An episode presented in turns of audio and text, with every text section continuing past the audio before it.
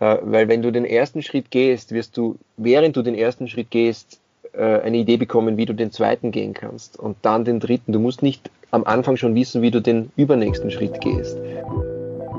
Hi, mein Name ist Lisa Maria Centeno und ich glaube, dass jeder Mensch erschaffen sollte, wovon er träumt. Deshalb will ich herausfinden, was es wirklich braucht, um ein Unternehmen, ein Projekt oder eine NGO erfolgreich aufzubauen.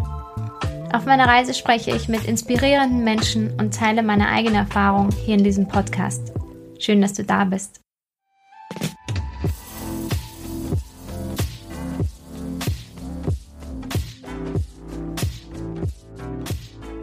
Heute habe ich einen ganz besonderen Interviewgast bei mir. Ja, er ist eigentlich nicht bei mir, denn wir sind ja gerade alle in Selbstisolation zu Hause. Aber ich habe ihn per Skype bei mir. Und zwar ist das Jakob Horvath. Und Jakob hat eines Tages seine sieben Sachen gepackt und ist gemeinsam mit einem Freund von Wien nach Südamerika gefahren. Und das per Anhalter. 14 Monate war er danach auf Weltreise und hat Dinge erlebt, die weit aus seiner Komfortzone liegen. Er hat zum Beispiel eine Atlantiküberquerung mit dem Segelboot gemacht oder drei Tage im Urwald alleine verbracht, um zu sehen, wie er darauf reagiert. Oder eine Ayahuasca-Zeremonie in Südamerika beigewohnt. Und auf dieser Reise durch die Welt und auch zu sich selbst hat er sich immer wieder selbst herausgefordert und seine eigenen Grenzen erweitert. Er hat Yoga entdeckt und als er wieder zurückkam, seinen Job als ORF-Journalist gekündigt. Heute gibt er seine Erfahrungen und Erkenntnisse als Autor und Speaker weiter und hilft anderen Menschen als Visionscoach ihre Träume zu verwirklichen. Jakob ist ein wunderbares Beispiel dafür, dass Mut nicht die Abwesenheit von Angst ist und dass, und dass alles, was man sich wünscht, auf der anderen Seite von Angst liegt. Wir haben genau darüber geredet, wie man es schafft, über seine Angst drüber zu gehen, die eigene Komfortzone zu verlassen und für sich selbst zu entdecken, dass es keine Grenzen gibt. Und ich hoffe, dich inspiriert das Gespräch genauso wie mich. Viel Freude dabei. Hey Jakob, vielen, vielen Dank, dass du hier bist, dass wir zusammen ein Podcast-Interview aufnehmen. Ich bin so froh, dass du dir die Zeit genommen hast. Vielen Dank dafür. Hallo Lisa, ja, vielen herzlichen Dank für die Einladung. Ich freue mich auch sehr. ähm, ja, es gibt eine Menge zu besprechen. Ähm, ich glaube, es gibt eine Menge Themen. Kurzer ähm, Rückblick dazu, warum ich eigentlich auf dich ich weiß nicht, wie ich auf deinen Podcast gestoßen bin, aber der Grund, warum ich dich angeschrieben habe, war die Podcast-Folge, als du ähm, von deiner Zeit als ORF-Journalist hin zur Selbstständigkeit erzählt hast und von dieser, dieser Journey, von dieser Reise erzählt hast. Und mir hat mhm. das irrsinnig gut gefallen, wie ehrlich du warst, wie authentisch das auch geklungen hat mit deinen auf und Abs und dass es kein geradliniger Weg ist. Und deswegen habe ich mir gedacht, möchte ich unbedingt nochmal mit dir darüber reden. Mhm. Und ja, aber von dir gibt es auch noch so viele andere Dinge, ähm, spannende Dinge zu erfahren und Dinge, die zur Reise dazugehören. Wie zum Beispiel die Weltreise, die du gemacht hast. Und ja, eigentlich wollte ich nicht so stark darauf eingehen, aber deine Geschichte ist einfach so krass, deine Geschichte ist so mega, dass ich glaube, wir können sie nicht ganz aussparen. ähm, ja, vielleicht fangen wir einfach mal kurz dabei an, also dass ich kurz erzähle, du bist auf Weltreise gegangen. Du warst 14 Monate unterwegs. Ich habe mir dazu auch deinen Vortrag angehört, der auf deiner Website zu finden ist. Verlinke ja. ich auf jeden Fall in den Show Notes, das hilft sehr. Sehr gerne. Ähm, bevor ich jetzt die ganze Zeit rede, äh, will ich mit der Frage starten. ähm, weil es geht ja eigentlich um dich, du sollst erzählen. Aber nur als kurze ich Einleitung. Ich aber auch so gut, wenn ich jemanden interviewe und dann gibt es über den Menschen, dann bin ich so irgendwie so enthusiastisch über dieses Gespräch, dass ich dann selbst die ersten zwei Minuten mit einem Intro verbringe. Alles gut. Ja, aber daran merkt man, dass, das, dass es wirklich ein spannender Interviewpartner ist, ähm, wenn es wirklich so viel zu erzählen gibt. Aber starten wir einfach mal mit der ersten Frage. Woher kam der Wunsch, überhaupt auf Weltreise zu gehen? Ähm, ich habe eigentlich so einen, wie sagt man da, diese Wanderlust, die, diesen Abenteuergeist, den habe ich irgendwie schon in mir gehabt längere Zeit. Ähm, bin eigentlich mit Anfang 20 so zum ersten Mal, bestimmt gar nicht, mit 24 erst zum ersten Mal aus Europa rausgekommen. Also ich kann nicht sagen, dass es mein Leben lang so war, aber ich bin dann irgendwann so natürlich aufs Reisen gekommen und kurz vor der Weltreise, also ein Jahr davor eigentlich, war es dann ein Freund von mir, der da einen Samen in meinem Kopf gepflanzt hat von einer Reise, die ungewöhnlich ist. Eine Reise, die für mich eigentlich sehr verrückt geklungen hat, nämlich mal einfach alles liegen und stehen zu lassen für einen gewissen Zeitraum und so langsam wie möglich, ohne zu fliegen, dafür mit der Hilfe von fremden Menschen. Also da waren wir dann beim Thema Hitchhiken, per Anhalter zu reisen und das hat was in mir ausgelöst. Ich konnte es zu diesem Zeitpunkt überhaupt noch nicht wirklich einschätzen und sagen, was ist denn das jetzt für eine, für, für eine Begeisterung, die da auf einmal in mir äh, losbricht. Äh, ich war damals in einem Job beim ORF, also für den ich wirklich viel gemacht habe, dass ich dort überhaupt arbeiten durfte. Ich war Innenpolitikjournalist dort, schon seit fünf Jahren zu dem Zeitpunkt, habe in meinem Leben eigentlich alles gehabt. Ja, äh, Freunde, gute Partys, eine gemütliche Wohnung, gutes Gehalt, einen feinen Job, einen spannenden Job. Und ich bin jetzt vor nichts wirklich davon gelaufen mit dieser Reise, aber ich habe gespürt, dass es einfach so viel mehr noch zu entdecken gibt im Leben. Äh, und ähm, diese Idee, die der Martin hat er geheißen, der Freund von mir aus Norwegen, da in mir ähm, zum Leben erweckt hat, die hat mich einfach nicht mehr losgelassen. Und dann habe ich gewusst, das, ich muss das einfach irgendwie, in irgendeiner Art und Weise muss ich es machen. Ich habe noch keine Ahnung gehabt, kriege ich von meinem Job überhaupt frei, solange kann ich mir dann unbezahlten Urlaub nehmen. Ähm, aber es war irgendwie klar, dass, dass das irgendwie vorgesehen ist. Und dieses innere Gefühl, das sich dazu entwickelt hat im Laufe der Zeit, hat mir einfach ganz klar gesagt, okay, das musst du jetzt einfach machen. genau. Und dann das ist ja auch noch ein, ein, Punkt, der mich zu der Zeit sehr beschäftigt hat. Es war die Flüchtlingsbewegung ja sehr intensiv im Jahr 2015. Es war genau diese Zeit, als diese Idee entstanden ist, im Herbst 2015. Und ich habe für den ORF, für den Report zu der Zeit, einmal in der Woche berichtet von diversen Schauplätzen, von verschiedenen Grenzen, von Flüchtlingslagern. Ich habe den Menschen in die Augen gesehen, die da geflüchtet sind. Und da war so viel Angst vor den Fremden in unserem Land. Und die ist halt auch immer größer geworden. Und das war für mich einer der Hauptantriebe, eigentlich auf diese Art zu reisen, weil ich gewusst habe, dass es da draußen noch so viel mehr gibt, als das, was wir über die Nachrichten erfahren. Äh, und ich wollte die Fremde kennenlernen, fremde Menschen kennenlernen und gern so viele wie möglich. Und ja, per Anhalter zu reisen ist da halt einfach eine sehr, sehr gute Möglichkeit, das zu machen. Ähm, ja, voll cool. Deswegen ist meine zweite Frage wäre eigentlich eh gewesen, warum genau per Anhalter? Weil ich meine, Weltreise ist schon krass genug, 14 Monate ist Wahnsinn, ähm, aber dann auch noch von Wien äh, per Anhalter. Und du bist wirklich von Wien nach Amerika per Anhalter ja, gefahren. Ist das richtig? Richtig. Ja, also gefahren und, und äh, gesegelt. Unglaublich. ähm, das waren, ja, das war, das war auch ein, als diese Idee entstanden ist, für mich nichts als völlig crazy. Also ich habe mir eigentlich nicht vorstellen können, wie das funktionieren soll. Ich bin noch nie wirklich irgendwo hin per Anhalter gereist und vom Segeln habe ich auch nicht viel verstanden, also eigentlich gar nichts. Aber ja, da war einfach ganz große Faszination für dieses Abenteuer, eine ganz große Neugierde, ob ich denn in der Lage bin, so etwas zu machen. Und ja, es waren 35 Fahrten dann von Wien bis Südportugal. Und dann haben wir, wir waren dann ja zu zweit unterwegs, die ersten zwei Monate zumindest, also Martin und ich. Und haben dann auf Facebook ein Boot gefunden, das hat uns mitgenommen auf die Kanarischen Inseln, acht Tage lang. Da war ich dann auch zum ersten Mal seekrank.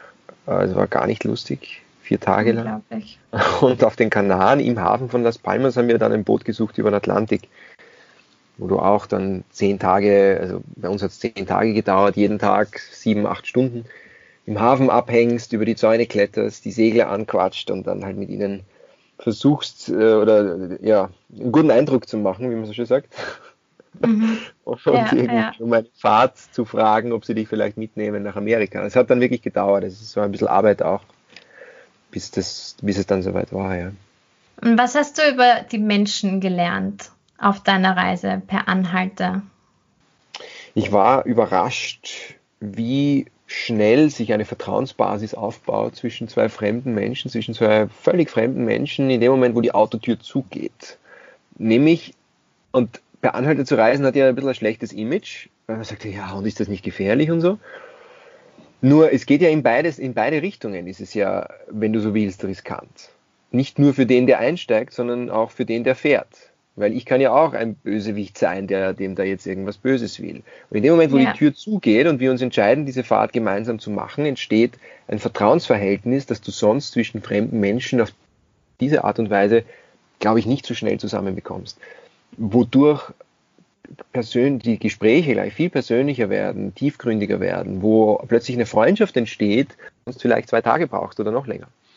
Und das hat dann dazu geführt, dass uns Menschen eingeladen haben zu sich nach Hause und wir durften dann übernachten und die haben uns zum Abendessen, für uns gekocht und uns ihre Familie vorgestellt und das war nicht einer oder zwei, sondern das waren wirklich einige. Bis hin zu Menschen, die uns eben, oder, oder mich dann, Martin musste dann nach Hause, äh, über den Atlantik auf ihrem Boot mitnehmen. Und da zeigt sich so, oder mir hat sich da einfach gezeigt, ein menschliches Potenzial, das da ist, wenn wir einfach ein bisschen freundlicher und mit mehr Vertrauen auf andere Menschen zugehen und auf die Welt zugehen. Und das Maß an Hilfsbereitschaft und an Großzügigkeit, das ich da erfahren habe in diesen paar Wochen durch Europa, ähm, das, das, hat mich, das hat mich unglaublich dankbar gemacht. Und ich habe dann, ja, ich war einfach fasziniert davon auch. Und es hat mich ja auch geprägt dann für die weitere Reise. Also wenn du, wenn du selber diese Erfahrungen machst, bist du, glaube ich, schon auch ein großes Stück offener selber dann gegenüber anderen Menschen, die dir begegnen. Das heißt, das, was du erfährst, gibst du dann ja auch weiter. Und dann entsteht da einfach so ein Ripple-Effekt. Und ich glaube, um diesen Ripple-Effekt geht es ganz stark. Wenn du mich fragst, was ich über die Menschen gelernt habe, äh, ich glaube, genau so geht's.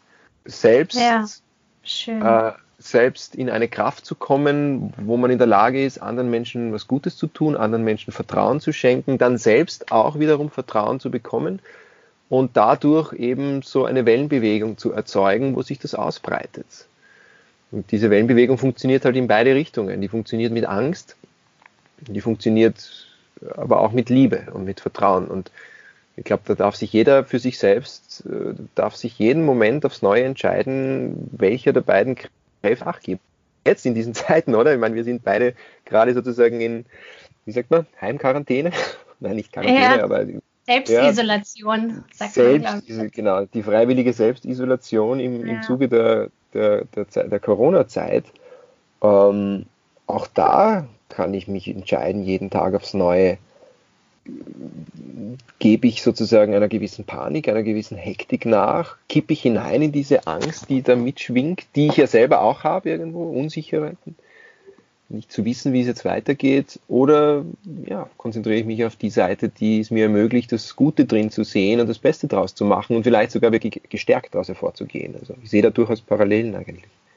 Ja, ja, voll schön. Und sag mal, du hast dich ja andauernd selbst herausgefordert. Wahrscheinlich auf der ganzen Reise, damit, dass du überhaupt auf diese Weltreise gegangen bist.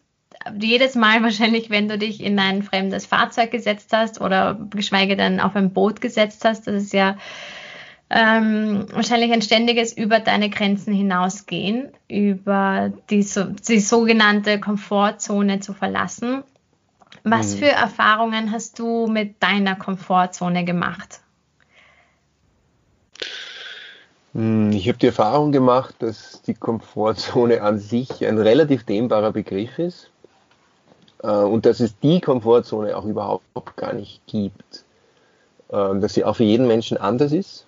Also was für den einen schon ein ganz großer Schritt aus der Komfortzone ist, äh, ist für den anderen, ja, vielleicht per Anhalter nach Amerika zu reisen. Dafür ist es für die Person dann wieder ein ganz großer Schritt aus der Komfortzone, fremde Menschen anzusprechen oder wie auch immer. Da hat jeder so sein eigenes, sein, seine, seinen eigenen Zugang dazu. Aber was, glaube ich, oder was ich über meine Komfortzone gelernt habe, ist, dass ich sie erweitern kann, jedes Mal, wenn ich mich mit meinen Ängsten auseinandersetze. Und dass jeder Schritt aus der Komfortzone hinaus automatisch einhergeht mit einer gewissen Form von Angst. Je größer der Schritt hinaus ist, desto intensiver wird dieses Gefühl und das kann auch überwältigen. Äh, so wie es mich überwältigt hat vor der Atlantiküberquerung. Da waren ganz viele Ängste im Spiel und viele Fragen so, puh, worauf lasse ich mich da eigentlich ein? Äh, mit einem Kapitän, den ich kaum kenne, ein Boot, von dem ich nichts verstehe und ein Ozean, dem auch sehr, sehr vieles zuzutrauen ist. Ähm, und es war so unheimlich wichtig für mich, diese Schritte zuvor gegangen zu sein. Also sprich, per Anhalter nach Südportugal zu reisen, drei Tage alleine im Wald zu verbringen, Vision Quest zu machen auf Teneriffa. Das ähm, ist so ähm, crazy.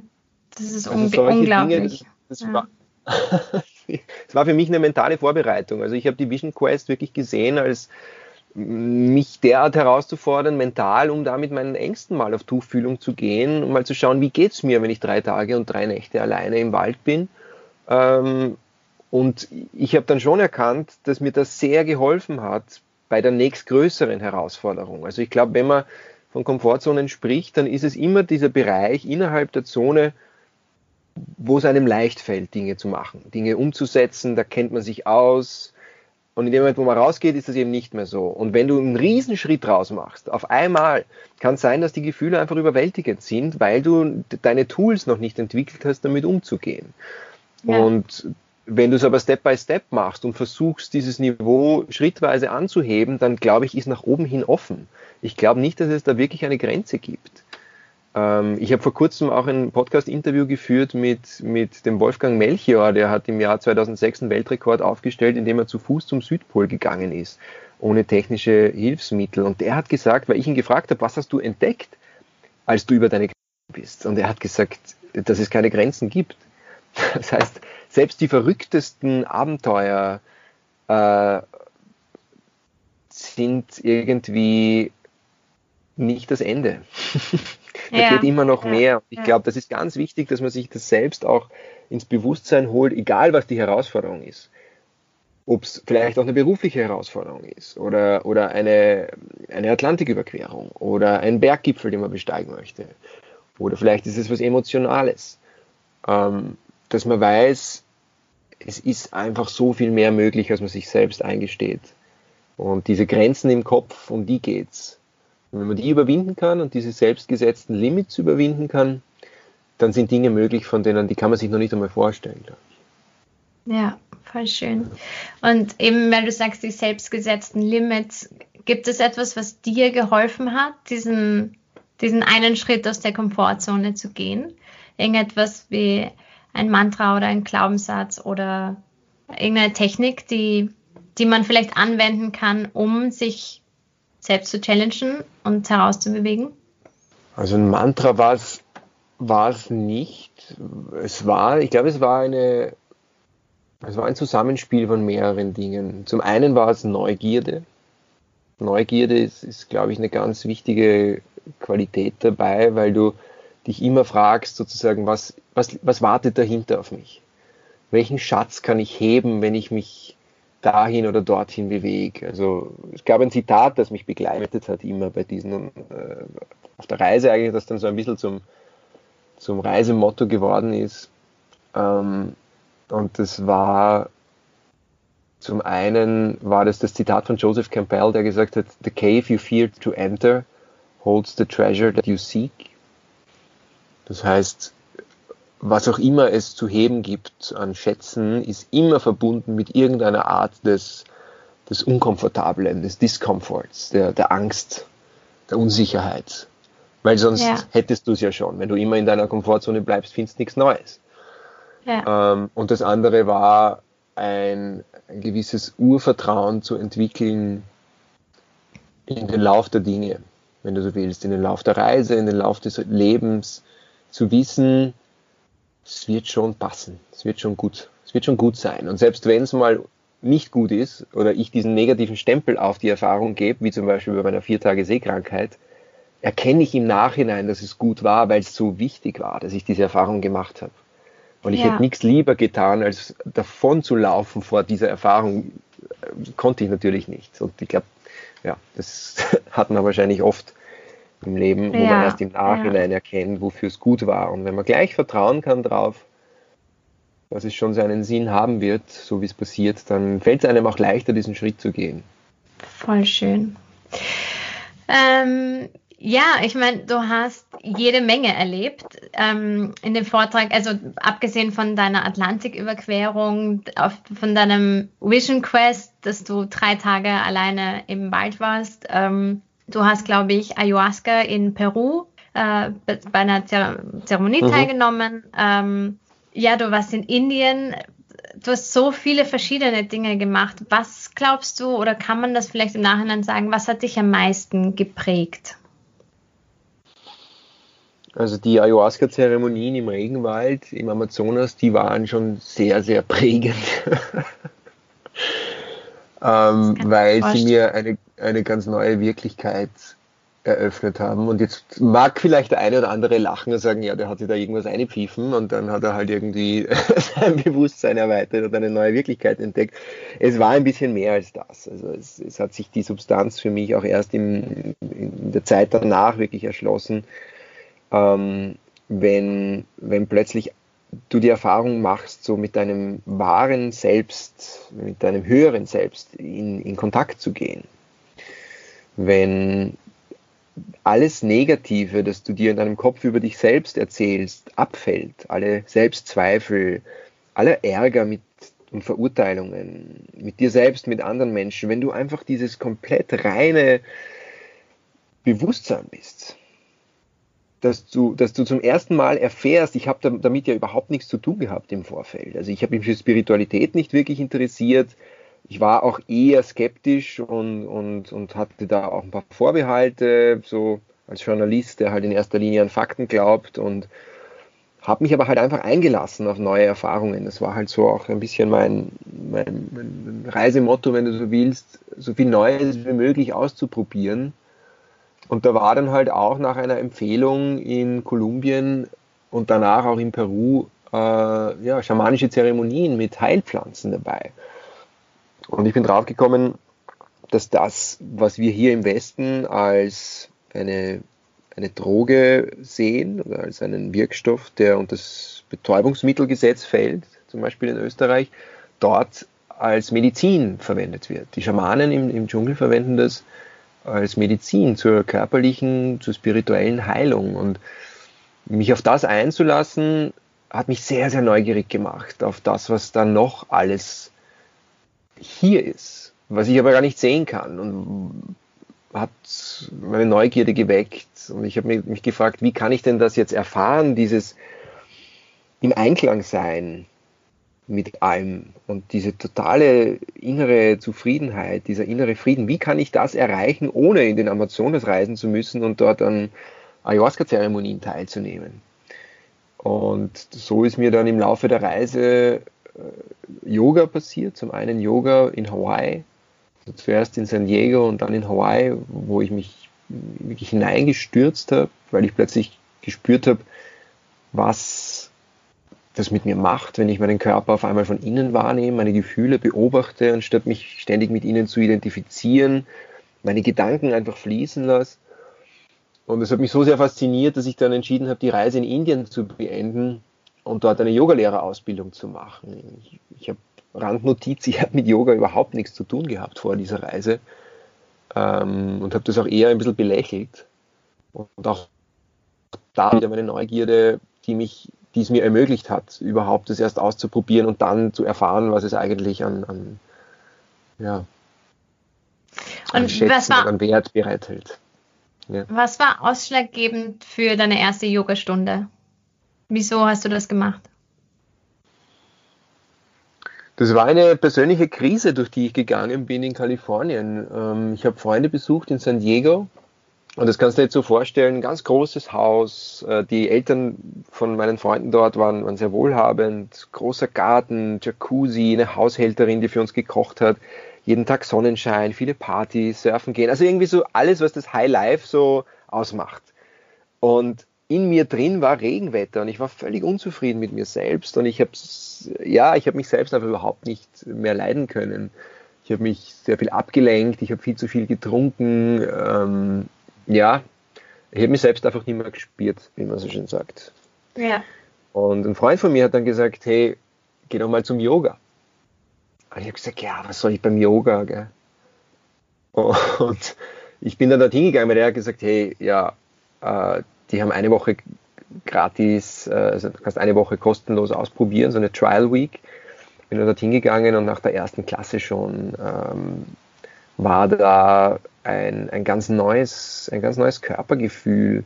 Ich habe Tränen geweint äh, vor Freude und vor zu einem inneren Glück. Ich habe das überhaupt nicht gekannt, diesen Zustand. Das war mir fremd. Aber ja, Yoga hatte ab diesem Zeitpunkt dann meine Aufmerksamkeit und ich bin dann eigentlich die restlichen vier Tage in San Diego jeden Tag gegangen und mein nächster Stopp war Maui. Und dort habe ich das erste, was ich gemacht habe, bei einem Freund auf der Couch einchecken, äh, der mich dort gehostet hat. Und das zweite war ein Yoga-Studio zu finden, wo ich dann wirklich jeden Tag hingegangen bin. Fünf Wochen lang. Voll schön. Mir ging es ganz genauso. Und ich habe auch immer ganz genauso denselben Begriff gesagt mit, ich habe mich selbst nicht mehr gespürt. Und mhm. ähm, Yoga war da auch ein totaler Gamechanger für mich und wunderschön, dass es auch bei dir so war und dass du dich dann auch gleich noch dazu entschlossen hast, eine Yoga-Lehrerausbildung zu machen. Weißt du, warum das kam? Naja, das kam, weil das, das hat eigentlich den Flo hat mir die Yogalehrerin in San Diego ins Ohr gesetzt. Die hat gesagt, weil ich habe ich hab sie gelöchert mit Fragen. Ich wollte alles wissen und sie hat gesagt, du, wenn du dich so interessierst für Yoga, wieso machst du nicht eine Yogalehrerausbildung? Und dann habe ich gesagt, was soll ich halt eine Yogalehrerausbildung machen? Ich habe ja gerade erst meine ersten Stunden gehabt. Sie hat gesagt, ja, ist doch egal, mach's für dich. Und ähm, ich habe dann halt geschaut in Indien, was es da so gibt. Und gedacht, ja, wenn dann in Indien, weil ich habe mich schon auch interessiert, dann zu diesem Zeitpunkt mittlerweile auch für den spirituellen Background, vor allem von Yoga. Also jetzt das Yoga, das über die reine körperliche Praxis hinausgeht. Ja. Und da war eigentlich dann in, in Indien der Punkt, wo ich gesagt habe, ja, ich mache das jetzt nicht, um Yoga-Lehrer zu werden, sondern weil ich da einfach gerne eintauchen möchte, weil ich gespürt habe, dass, da, dass es da sehr viel zu entdecken gibt und sehr viele dieser neuen Fragen, die sich mir im Zuge der Reise gestellt haben, mit Yoga teilweise beantwortet werden können oder halt zumindest auch mit, mit der, mit der Yoga-Philosophie, mit dieser Jahrtausende, mit diesen Jahrtausende alten Weisheiten, die in unserer westlichen Welt eigentlich weitgehend unbekannt sind. Also mittlerweile kommt es ja, mehr und mehr und ich glaube, immer mehr Menschen beginnen sich zu interessieren für die größeren Fragen und halt eben auch für Antworten, die jetzt dem Klischee, wie du sagst, oder halt auch unserem Status quo, den wir hier, den wir hier halt leben, unserem Paradigma in der westlichen Welt, eigentlich widersprechen. Äh, und da gibt es ganz vieles, da gibt es ganz viel, äh, ganz viele Schätze zu lernen. Und diese, das, hat, das war so ein intuitives Gefühl zu der Zeit einfach und da, dem bin ich gefolgt. Ja. Schön. Ja, und du trägst es ja auch heute weiter nach deiner Reise, oder? Du arbeitest jetzt tatsächlich oder ein, ein Teil deiner Arbeit besteht äh, darin, Yogalehrer zu sein. Ja, das hat sich dann äh, so weiterentwickelt. Ja.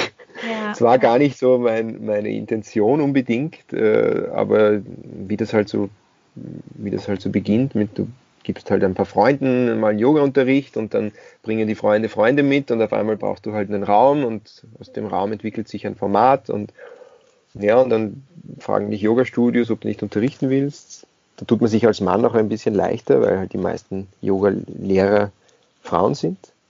Mhm. ähm, und so hat sich das dann entwickelt und ich mache das jetzt einfach, weil ich es weil ich's gern mache. Jetzt gar nicht, weil ich damit so den großen, mein großes Business jetzt auf Yoga aufbaue, aber weil ich einfach spüre, was es mit Menschen macht, die zu mir in die Klasse kommen und das ist einfach ein Teil von meinem größeren Bigger Picture ist, sozusagen von meiner Vision, wo Yoga eigentlich sehr gut hineinpasst. Ja, ja. und ich verstehe das auch irrsinnig gut, dass die Dinge oder dass du die Dinge, die dir so stark geholfen hast, einfach auch anderen Menschen zur Verfügung stellen möchtest. Ich meine, wahrscheinlich machen wir aus keinem anderen Grund beide einen Podcast. Ja. Weil wir, ja. weil wir diese wundervollen Erkenntnisse und diese tollen Dinge, die wir lernen und die uns sage ich jetzt mal so, auch irgendwo gerettet haben, ähm, weitergeben wollen. Und das ist eigentlich das Schönste, was es gibt. Absolut, das glaube ich auch, vor allem, weil, weil du vorhin auch so gesprochen hast von, äh, von so Trends und Klischees und das ist vielleicht ganz gut, um auf einen Zug mal aufzuspringen, aber dann geht es ja darum, dass du deine eigenen Erfahrungen machst, oder? Dass du deine eigenen Wahrheiten findest. Äh, und die kann dir dann ja auch niemand mehr nehmen. Da kann dir dann noch so viel die Wissenschaft sagen, ja, aber dieses und jenes kann wissenschaftlich nicht belegt werden, also existiert es ja quasi auch nicht. Ja, wenn ich diese Erfahrung mal in, ganz tief in meinem, in meinem Sein gemacht habe, dann ist mir das ja herzlich egal, was die Wissenschaft dazu sagt weil dann habe ich das für mich als Wahrheit erkannt und dann bin ich auch nicht mehr abhängig davon, was andere davon halten oder andere darüber denken. Und deswegen ist es so wichtig, seine eigenen Erfahrungen zu machen. Und wenn du die mal gemacht hast und du, du glaubst dran, weil du spürst, was es mit dir selbst und mit deinem Leben macht und wie, wie viel sich zum Positiven verändert hat, ja, dann finde ich es wunderschön, wenn man das weitergibt. Also ich finde das ja auch bei dir total spannend in deinem Podcast und dass du losgehst für deine, für deine anderen, dabei hilfst, ihr Business aufzubauen und mit deinen Business Basics und, und bei mir ist es mit, mit 1000 First Steps und ja, ich finde es wunderschön, da, da was weiterzugeben. Ja, was, ja. Sag mal, ja. Voll schön. Sag mal, ähm, warum 1000 First Steps? Woher kommt der Name? Was hat dich dazu inspiriert? Das, ist, das war mein Reiseprojekt. Ich habe ich hab das mitgenommen auf die Weltreise. Ähm, und die Idee dahinter war, ähm, 1000 First Steps, A Journey to the Beauty of Humanity war der Untertitel zu der Zeit.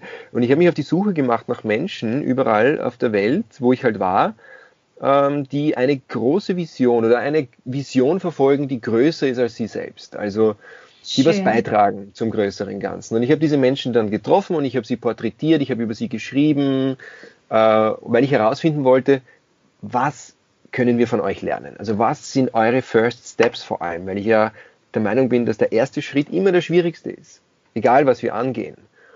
Und wenn du, wenn du, also mich hat es immer sehr inspiriert, von anderen Menschen zu hören, wie machen die denn das? Und welche Herausforderungen haben die zu bewältigen? Und ich bin draufgekommen, dass in Ländern wie Kolumbien zum Beispiel oder auch in Peru, ich meine, die Leute sind dort mit ganz anderen äh, äh, Voraussetzungen konfrontiert, mit ganz anderen Herausforderungen und trotzdem schaffen sie es, da was richtig Cooles auf die Beine zu stellen. Und über die habe ich dann geschrieben auf meiner Website und deswegen war das 1000 First Steps, äh, weil es sehr stark um die First Steps ging und das hat sich dann irgendwie so weitergezogen und aus dem Weltreiseprojekt und meinem Weltreiseblog, den man dort dann eben auf 1000firststeps.com, wo man das alles findet, äh, ist dann eben der Podcast geworden. Und ich habe mir gedacht, eigentlich passt das jetzt ja auch super zu dem, was ich mit dem Podcast vorhabe, nämlich äh, Menschen dabei zu inspirieren, zu ihren eigenen, nicht nur den First Steps, aber auch den Next Steps hin zu ihrem wahren Potenzial, um das zu entfalten, wofür sie hier sind auf der Welt, um ihr, ihr Geschenk zu entdecken und, und mit der Welt zu teilen und dieses Leben zu leben, das sie sich von Herzen gerne wünschen. Und alle, alle Tools, die sie dafür brauchen, alle Impulse und alle Inspirationen und wertvollen Geschichten von anderen Menschen, all das soll, soll der Podcast liefern. Und deswegen war dann eben 1000 First Steps dein Podcast für das Größte in dir. Hat sich dann total stimmig angefühlt und tut es auch immer noch. Und ich freue mich auch, dass ich den, den Namen weiterentwickelt habe, also das Projekt weiterentwickelt habe und dass das dann nicht eingeschlafen ist nach der Weltreise. Ja, voll schön, richtig cool.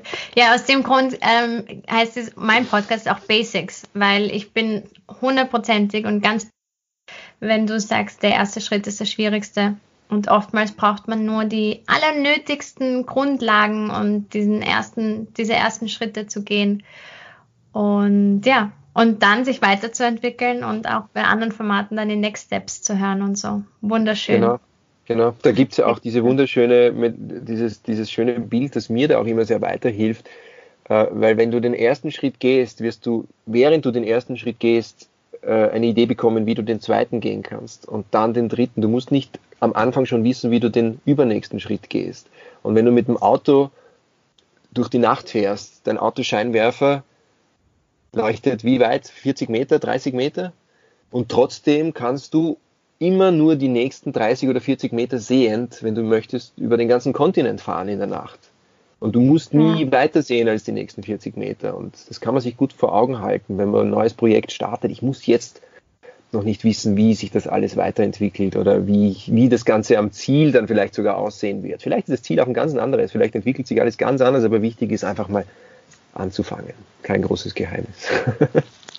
Voll schön. Nein, kein großes Geheimnis, aber oft schwierig umzusetzen. Und ähm, ja, und deswegen ist deine Geschichte auch so wunderschön, weil ich glaube, für dich war es sicher auch nicht immer einfach, diese Dinge umzusetzen, aber du hast es gemacht. Und jetzt bist du hier. Und dazwischen, weil du gerade von der Reise und dem Podcast erzählt hast, dazwischen hast du ja auch einfach nochmal ein Buch geschrieben und das veröffentlicht. Ja. Einfach so. Das war, das war dann da, dazwischen, haben wir gerade vergessen. Ähm, ja, einfach so war es nicht, aber ja. das kann ich mir vorstellen, dass es nicht einfach nur so war. Weltnah, ja. dein Buch. Ähm, genau, ja. Wie ist, wie ist das Buch entstanden? Wann hast du dich entschlossen, ein Buch über die Reise zu schreiben? Das Buch war ein Traum von mir, den ich schon eigentlich länger hatte. Allerdings wusste ich nicht so recht, ja, worüber willst du denn ein Buch schreiben und so. Und als dann klar war, dass ich diese Reise machen werde, war auch klar, dass ich darüber ein Buch schreiben möchte. Deshalb habe ich auch meinen Laptop mitgenommen und ganz viel aufgeschrieben, ähm, ganz viel Tagebuch geschrieben, ganz viele Details festgehalten, Gedanken, Gefühle, Begegnungen, Gerüche, Geräusche, alles, was man halt was eine Geschichte plastisch macht und ja, greifbar und erlebbar macht für den Leser. Und ich habe nicht gewusst, wo, wohin die Reise führt, also habe ich auch nicht gewusst, wie das Buch sein würde. Aber als ich dann zu Hause war, hat sich das schon irgendwie abgezeichnet. Nämlich, dass es ein Buch nicht nur über die Weltreise an sich wird, also nicht nur jetzt ein, eine klassische Reiseliteratur, sondern dass es sehr stark auch um Persönlichkeitsentwicklung geht, um persönliches, spirituelles Wachstum, das während der Reise passiert ist, wie es dazu gekommen ist, was die großen Herausforderungen, die großen Höhen und Tiefen und die Schmerzen waren und die Tränen und die Krisen und was ich daraus lernen durfte. Und ich, ja, es gibt nach jedem Kapitel gibt es dann auch weltnah zu Hause, so habe ich es genannt, äh, wo es wo ich mir dann überlegt habe, was, wie kann denn sozusagen das essentielle Learning aus diesem Kapitel auch dem Leser zu Hause weiterhelfen. Also was, was ist die Essenz daraus und wie kann man das in eine einfache Übung zu Hause zum Beispiel umwandeln oder eine neue Gewohnheit oder solche Dinge. Voll schön. Und genau, und jetzt kommen wir langsam zu dieser ähm, Zeit nach deiner Reise, wie du wieder zu Hause warst. Du hast dann nach deiner Reise das Buch geschrieben oder schon auf deiner Reise?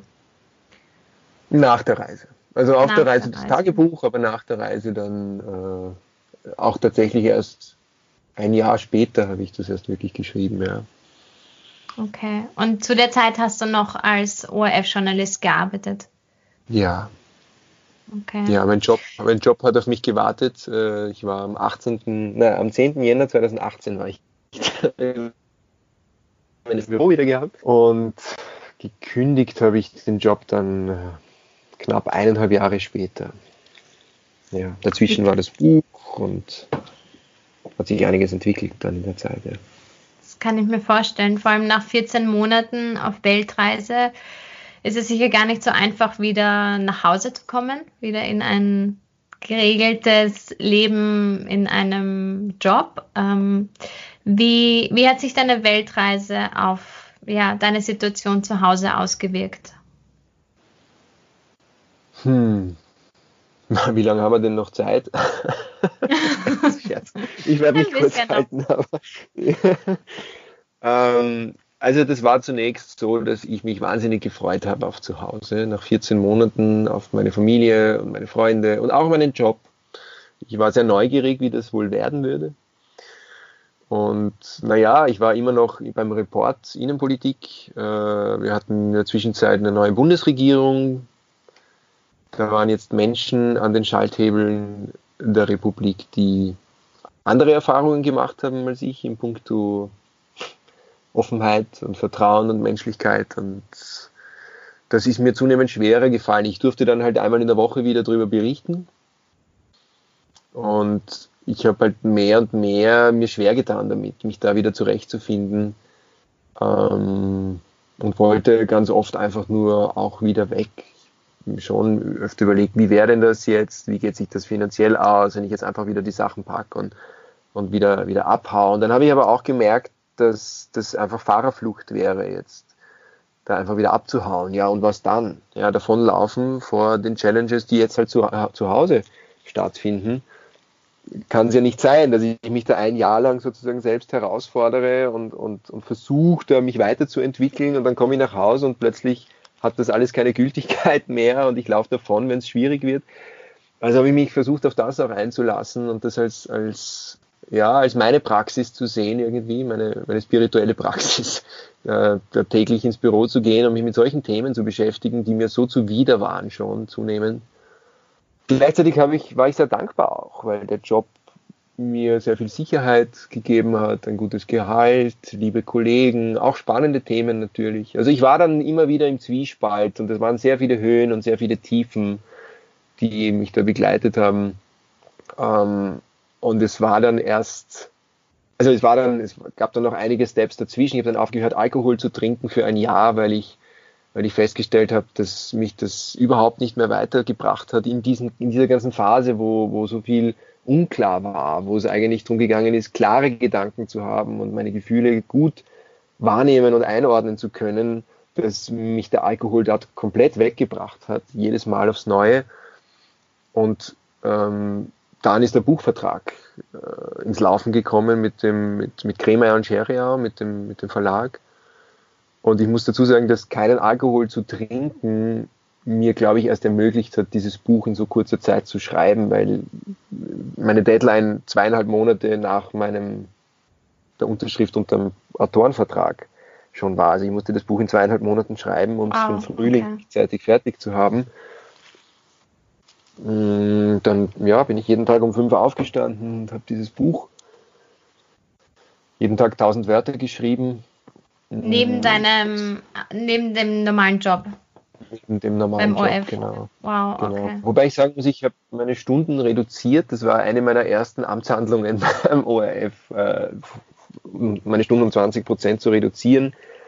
Ich habe dann auch gemerkt, dass ich mit weniger Geld auskommen kann. Die 20 Prozent ich locker wieder hereinbekomme, indem ich einfach weniger Geld ausgebe. Ähm, ich habe 14 Monate aus dem Rucksack gelebt und bin auf einmal drauf gekommen, dass ich vieles von dem, was ich geglaubt habe, dass ich brauche, einfach gar nicht mehr gebraucht habe. Viele Sachen verkauft, viele Sachen verschenkt, einfach weniger, weniger Geld ausgegeben. Genau, aber die, das weniger an Arbeitszeit war natürlich wichtig auch, um dann das Buch äh, zu schreiben und in zweieinhalb Monaten fertig zu machen. Und dadurch ist dann halt auch ein Stein ins Rollen gekommen. Mit der Buchveröffentlichung sind dann viele, gab es dann viele Interviews, viele Einladungen auch zu Vorträgen. Ähm, ja, und dann sind neue Türen aufgegangen.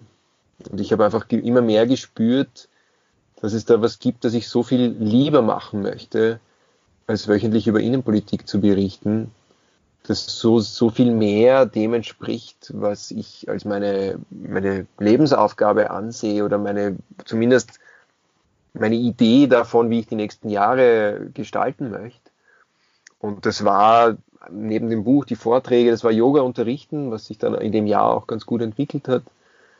Ähm, das war dann später den Podcast zu starten und ähm, ja, anderen Menschen dabei welche Art auch immer, andere Menschen zu inspirieren, sie zu ermutigen, ihre eigenen Schritte zu gehen, auf ihrer eigenen ganz persönlichen Reise durchs Leben. Und ja, das ist es, was ich bis heute einfach wahnsinnig gern mache. Ich habe eine Coaching-Ausbildung begonnen und mittlerweile auch abgeschlossen. Habe begonnen, Coachings zu geben, Visionscoachings, also auch im, im One-on-One-Bereich, um, um ja, Menschen zu begleiten. Also merkst du, es ist irgendwie alles, was dann, was dann so ins Laufen gekommen ist, ist mir irgendwie zugeflossen. Und es hat sich gezeigt, dass das einfach ein Teil eines größeren Ganzen war. Und ob das jetzt Yoga ist oder das Buch oder ein Vortrag, alles trägt irgendwie zu, diesem, zu dieser größeren Vision bei. Und das zu spüren, das hat mir sehr viel Mut auch gegeben, dann zu sagen, okay, den, den Job, den kündige ich jetzt, weil ich weiß zwar noch nicht genau, wie ich es mache und ich weiß nicht, wie ich in einem halben Jahr, wenn ich kein Arbeitslosengeld mehr bekomme, ich mein Leben genau finanzieren werde, aber ich vertraue jetzt drauf und ich folge da so auch der Stimme meines Herzens, weil die hat eine ganz klare Sprache gesprochen. Und ja, ich bin sehr froh, dass ich es so gemacht habe. Voll schön. Und ich habe auch das Gefühl, dass wenn man einmal sich in eine vor allem auch spirituelle Weiterentwicklung begeben hat, dass man dann den Stein, den man ins Rollen gebracht hat, nicht mehr auf, sagt man, nicht mehr aufhalten kann. Das ist so, das nimmt Dynamiken an, wo einfach eins ins andere fließt, das so viel Sinn ergibt, wo man vielleicht dann auch ja. gar nicht mehr sagen kann, dass es aus dem das ist resultierend daraus und aus dem ist das entstanden, sondern die Dinge passieren einfach und sie ergeben einfach so viel Sinn.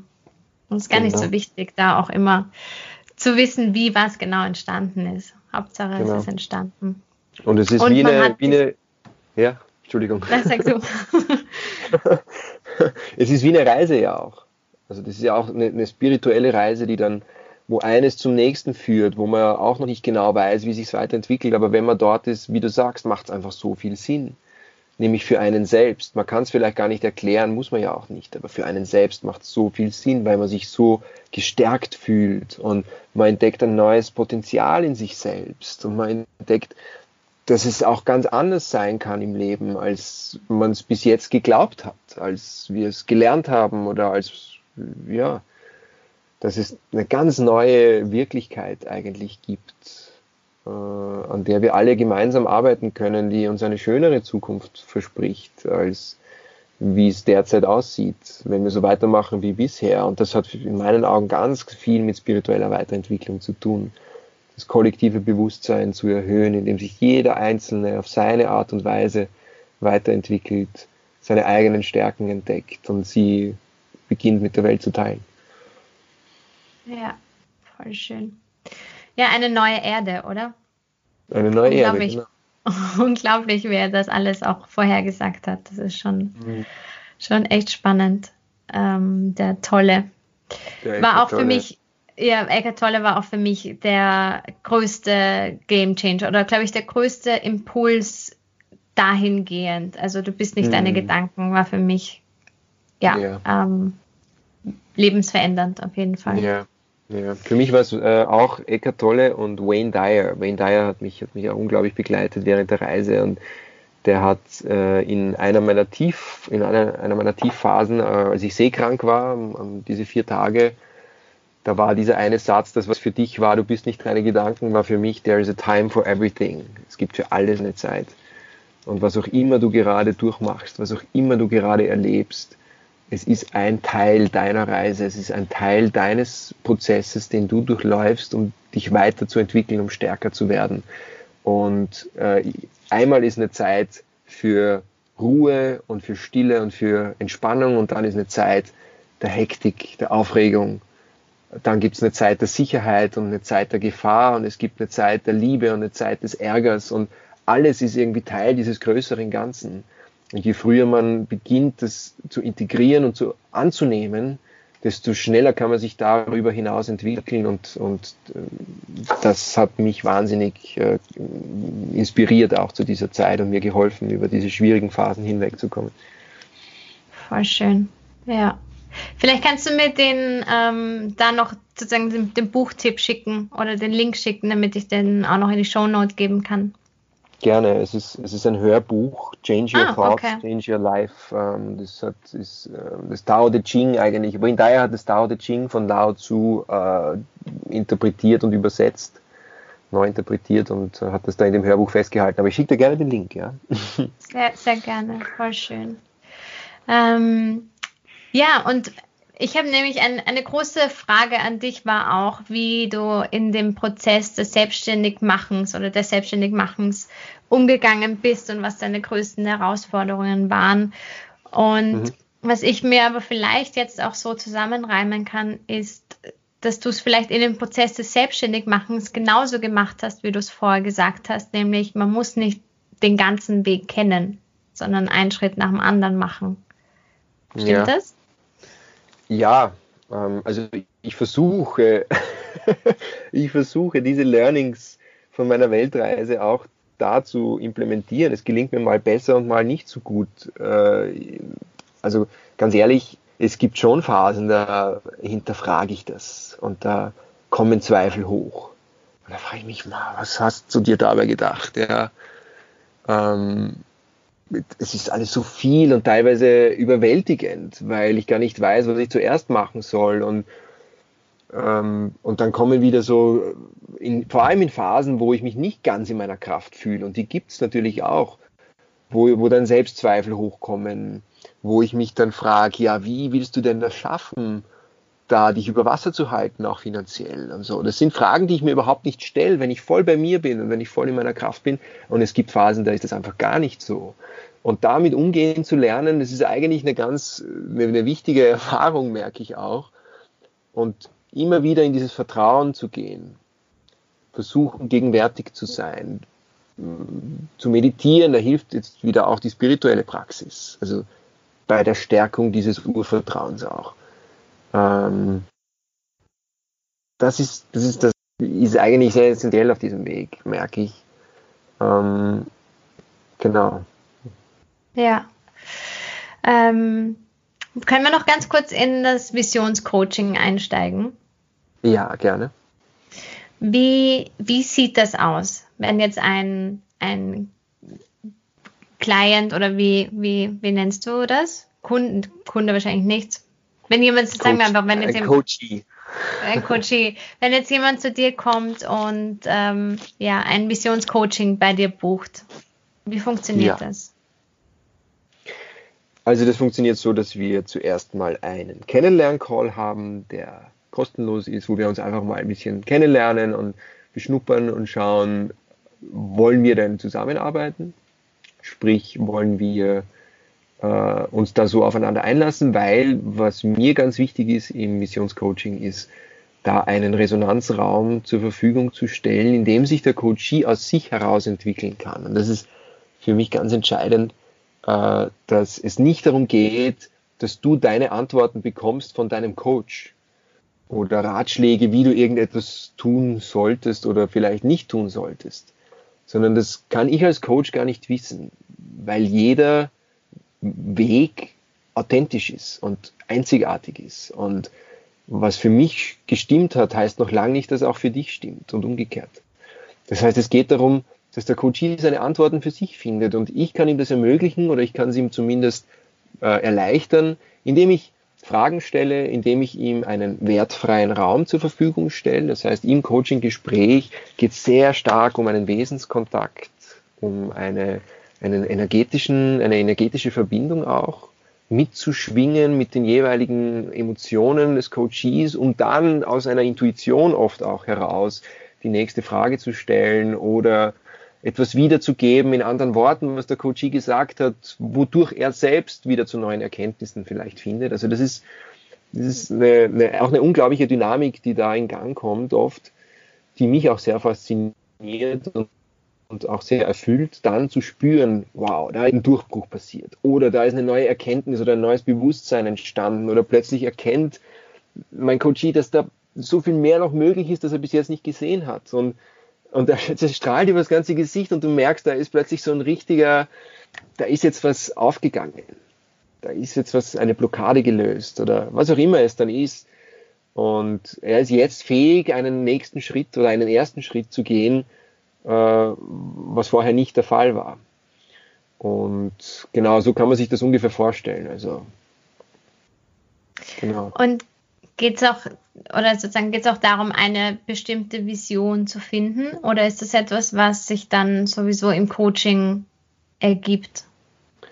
Also das kommt stark darauf an, was, äh, was da genau ist, was das Thema ist, was das Ziel ist. Also das Ziel legt man gemeinsam vorher fest. Was ist das Ziel für die Sitzung? Was ist das Ziel oder das größere Thema für einen Coaching-Prozess von mehreren Sitzungen? Und ganz oft, und darin sehe ich auch so meine, meine Spezialität, ist es, Visionen zu entwickeln oder wenn man eine Vision hat, dann zu schauen, wie kann man die jetzt Schritt für Schritt äh, zum Leben erwecken, verwirklichen wobei es auch immer ganz wichtig ist, so sehe ich es zumindest, dass eine Vision ja auch nicht in Stein gemeißelt ist, sondern die kann sich verändern. Jetzt sind wir wieder bei diesem Schritt für Schritt und dann schaut man mal, vielleicht verändert sich das Ziel. Und dass auch es überhaupt kein Weltuntergang ist, wenn man jetzt noch keine Vision hat. Weil oft gerade, in, ich glaube, heutzutage ist es ja auch wieder so, jeder redet davon, die große Lebensaufgabe und die große Vision und wenn du die mit Mitte 20 noch nicht hast, dann, uh, dann ja, es ist irgendwie große Panik. Äh, das sehe ich überhaupt nicht so, sondern ich glaube, das entwickelt sich ähm, in dem Moment, wo man beginnt, seinem Herzen zu folgen. In dem Moment, wo man für sich herausfindet, was ist mir denn wirklich, wirklich wichtig im Leben. Und dann beginnt, davon mehr zu machen. Und dann zeigt sich, dann zeigt dir das Leben schon, was diese tiefere oder diese, diese größere Aufgabe ist, die du erfüllen kannst und woraus sich dann eine Vision entwickelt, die eine solche Zugkraft hat, dass sie dich aus dem Bett hüpfen lässt in der Früh, weil du so euphorisch bist und weil du dich so freust darauf, da was weiterzubringen, weil es aus einer inneren Überzeugung heraus entsteht, weil es deine persönliche Wahrheit ist, die da ins Leben kommen will, ähm, die einen Ausdruck finden möchte und nicht etwas, das von außen an dich herangetragen wird. Und darum geht's, das zu finden und dazu, dazu trage ich bei in meinen Visionscoachings, so gut ich das halt irgendwie kann. Ja. Das ist voll schön. Ja, und da gebe ich dir auch hundertprozentig recht, dass, dass man sich diesen Stress nicht machen müsste, mit seiner Vision zu unbedingt finden zu müssen oder entwickeln zu müssen oder krampfhaft zu versuchen, eine Vision künstlich herbeizufügen. Ich bin mir auch ganz, ganz sicher, dass die Vision immer da ist, auch wenn sie sich verändert, dass sie immer da ist und dass man sie zum richtigen Zeitpunkt vielleicht auch einfach findet wenn die Zeit ja. reif ist dafür. Wenn man die ja. anderen Schichten alle abgekratzt hat, ähm, den Panzer abgelegt hat und die innere ja. Arbeit geleistet hat, dann ja, offenbart sie sich. Ja. Vor, allem, ja. vor allem auch dieses Schicht für Schicht abtragen. Das würde mehr bedeuten, du findest deine Vision nicht. Das ist nicht so was, das dir zufällig auf einmal irgendwie, man kann auch passieren, sondern eher ist es, du entdeckst die ja. Vision, indem du eine Schicht nach der anderen abträgst, nämlich diese Schichten von dem, was es nicht ist. Je mehr du herausfindest, was es nicht ist, umso näher kommst du dem, was es ist. Und das ist einfach auch ein Prozess. Und ich glaube, diesen Prozess, den, den darf man sich oder soll man sich auch zugestehen und wertschätzen und würdigen, ohne da jetzt in die Panik zu verfallen oder sich in Stress zu machen, weil man jetzt halt ja auch noch nicht dort ist und so. Ja, da ist jeder, jeder tickt anders, jeder ist einzigartig. Ja, ja, voll. Also sowas bei mir zumindest. Also ich ja. habe eine Menge Arbeit, Vorarbeit leisten müssen, um dahin zu kommen, dass ich jetzt sage, ich habe das gefunden, wo ich wirklich denke, dass das oder weiß, dass das meine Aufgabe ist und meine Vision ist. Mhm. Und auch die verändert sich, so wie du sagst, vollkommen richtig. Natürlich, ich meine, da, dafür sind wir hier, oder? Um zu wachsen und uns, und uns weiterzuentwickeln. Und ähm, warum sollte sich alles weiterentwickeln, nur nicht die Vision? Genau. genau. Ja, ja. ja. Und auch, ähm, ja? Und auch äh, Authentizität im Übrigen. Also, weil ja oft so die Rede davon ist, du sollst authentisch sein in dem, was du tust. Auch Authentizität entwickelt sich ja weiter, weil das, was, wenn ich jetzt etwas tue und das mit, und das voll authentisch mache, dann heißt das nicht, dass wenn ich morgen das Gleiche tue, es immer noch authentisch ist, weil ich mich dazwischen in diesen 24 Stunden weiterentwickelt habe. Und das, glaube ich, gilt es auch anzuerkennen. Ja, ja. Und eben Gott sei Dank. Also zum Beispiel, ich kann mir auch keine, kann mir auch keine Podcast-Folgen von, von ein paar Wochen anhören, weil ich mir denke, was redet die da? Ja. Ähm, weil es einfach, wir entwickeln uns halt ständig weiter. Ich meine, ich kann eine gewisse Basis auf, ähm, an, daran vertreten, ähm, dass das auf jeden Fall noch immer stimmt und dass das ein Teil von mir ist.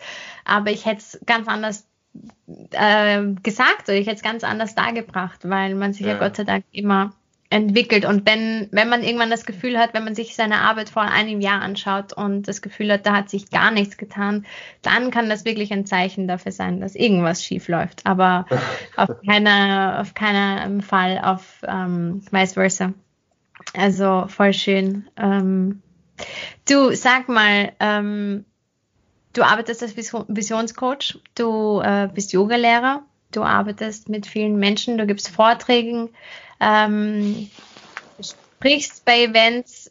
Sag mal, nach welchem Wertesystem lebst du heute? Was ist das, was dich antreibt? Hm, das ist eine richtig gute Frage, Lisa. Eine schöne Frage. Lass mich kurz, lass mich kurz drüber nachdenken. Weil es gibt so viel, was man dazu jetzt sagen kann. Ähm, aber eines meiner wichtigsten Slogans ist Trust the Journey. Also vertraue deiner Reise und geh den Weg mit Neugierde. Also Neugierde, Vertrauen, Offenheit, das sind drei ganz wichtige Werte für mich, nach denen ich versuche, mein Leben so gut es geht auszurichten. Ähm, da schwingt auch sehr viel mit ähm, von, wie man miteinander auch umgeht. Also mir ist mir ist es wichtig, dass ich mit dem, was ich tue, idealerweise auch anderen was Gutes tun kann. Und umgekehrt, und das ist ein Wert, den ich gerne vorantreiben möchte, auch in der Welt, weil wir haben vorhin von diesem Ripple-Effekt gesprochen. Ich glaube, darum geht's, zu erkennen, dass wir alle eins sind. Wir Menschen nicht nur physisch, wenn es um eine Viruserkrankung geht, wo wir alle miteinander verbunden sind und plötzlich jeder äh, in, wie hast du es genannt?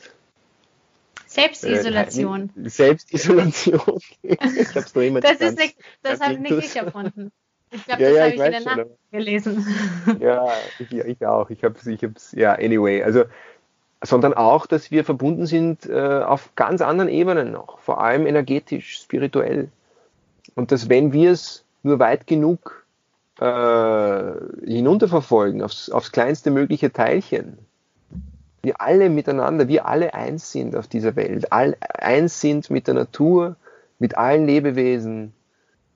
Und dass je mehr wir uns mit diesem Bewusstsein verbinden und wir, je mehr Anstrengungen wir unternehmen, um diesem Bewusstsein auch näher zu kommen, weil es ist natürlich nicht, nicht leicht zu begreifen. Es ist eigentlich sehr weit weg von dem, was unser Verstand erklären kann, weil es mit klassischen Verstandesmustern eben einfach nicht zu beschreiben ist sondern es ist etwas, das kann man erfühlen, erfahren, aber das geht in seltenen Fällen von heute auf morgen. Oft sind Krisen ein Auslöser dafür oder ein, ein Katalysator, persönliche Krisen oder so wie wir es jetzt erleben, globale Krisen.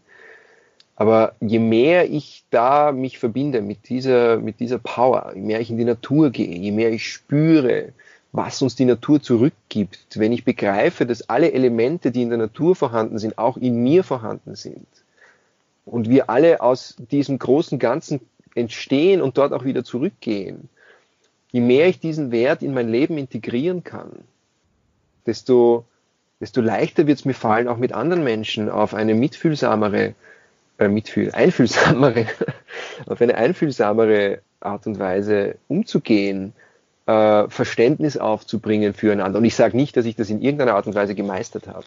Ich bin oft, fühle ich mich ganz weit davon entfernt. Aber es ist zumindest ein Bewusstsein, das entstanden ist, an dem ich versuche, meine Gedanken und meine Handlungen auszurichten. Es gelingt mir mal besser, mal weniger gut. Und aber dem, da glaube ich, liegt auch die, die nächste Evolutionsstufe in der Menschheit. Ich glaube, wir sind an einen Punkt gekommen, wo wir jetzt gemeinsam einen nächsten Schritt gehen können.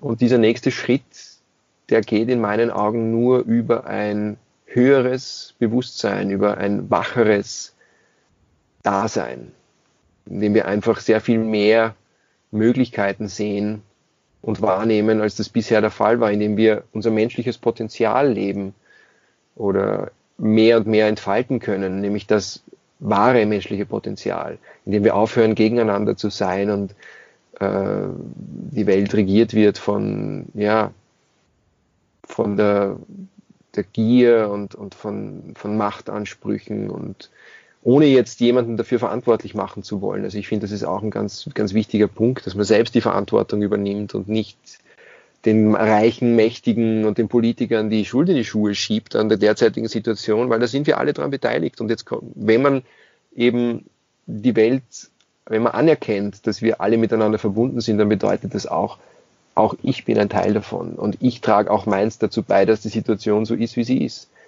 Und in dem Maße, in dem jeder Einzelne für seinen eigenen Weg Verantwortung übernimmt, in dem Maße kann er auch beitragen zum, zum größeren Ganzen. Und ja, also jetzt, du merkst schon, ich könnte da jetzt noch sehr lang drüber reden, darum habe ich am Anfang ein bisschen überlegt. Könnt ihr noch sehr lang zuhören. Ist okay. Zu weit abschweifen. Aber das sind, glaube ich, schon mal diese, diese, ja. Grund, diese Grundwerte, äh, die Stellenwert bekommen haben in meinem. Schön. So, ich könnt, du könntest wahrscheinlich ewig erzählen, ich könnte dir ewig zuhören. Ähm, aber ähm, es wird sicher nicht das letzte Mal sein, dass wir uns austauschen. Ich habe noch eine Frage an dich. Wobei, ja. ich habe noch zwei Fragen an dich. Okay? Ich kann es nicht ja. ganz erzählen. Ich habe zwei Fragen. Okay. Ähm, die vorletzte Frage ist, würdest du jedem Menschen empfehlen, eine solche Reise zu machen, wie du es gemacht hast? Jedem Menschen? Ja, oder jemand, der halt, sagen wir jetzt, ein, ein Coachie, der zu dir kommt und sagt, er möchte seinen Weg finden. Würdest du ihm raten, äh, eine solche Reise zu machen? Nein. Nein, sicher nicht. Äh, ich glaube nicht, dass diese Art der Reise für jeden Menschen genau das Richtige ist. Für mich war es zu dieser Zeit genau das Richtige.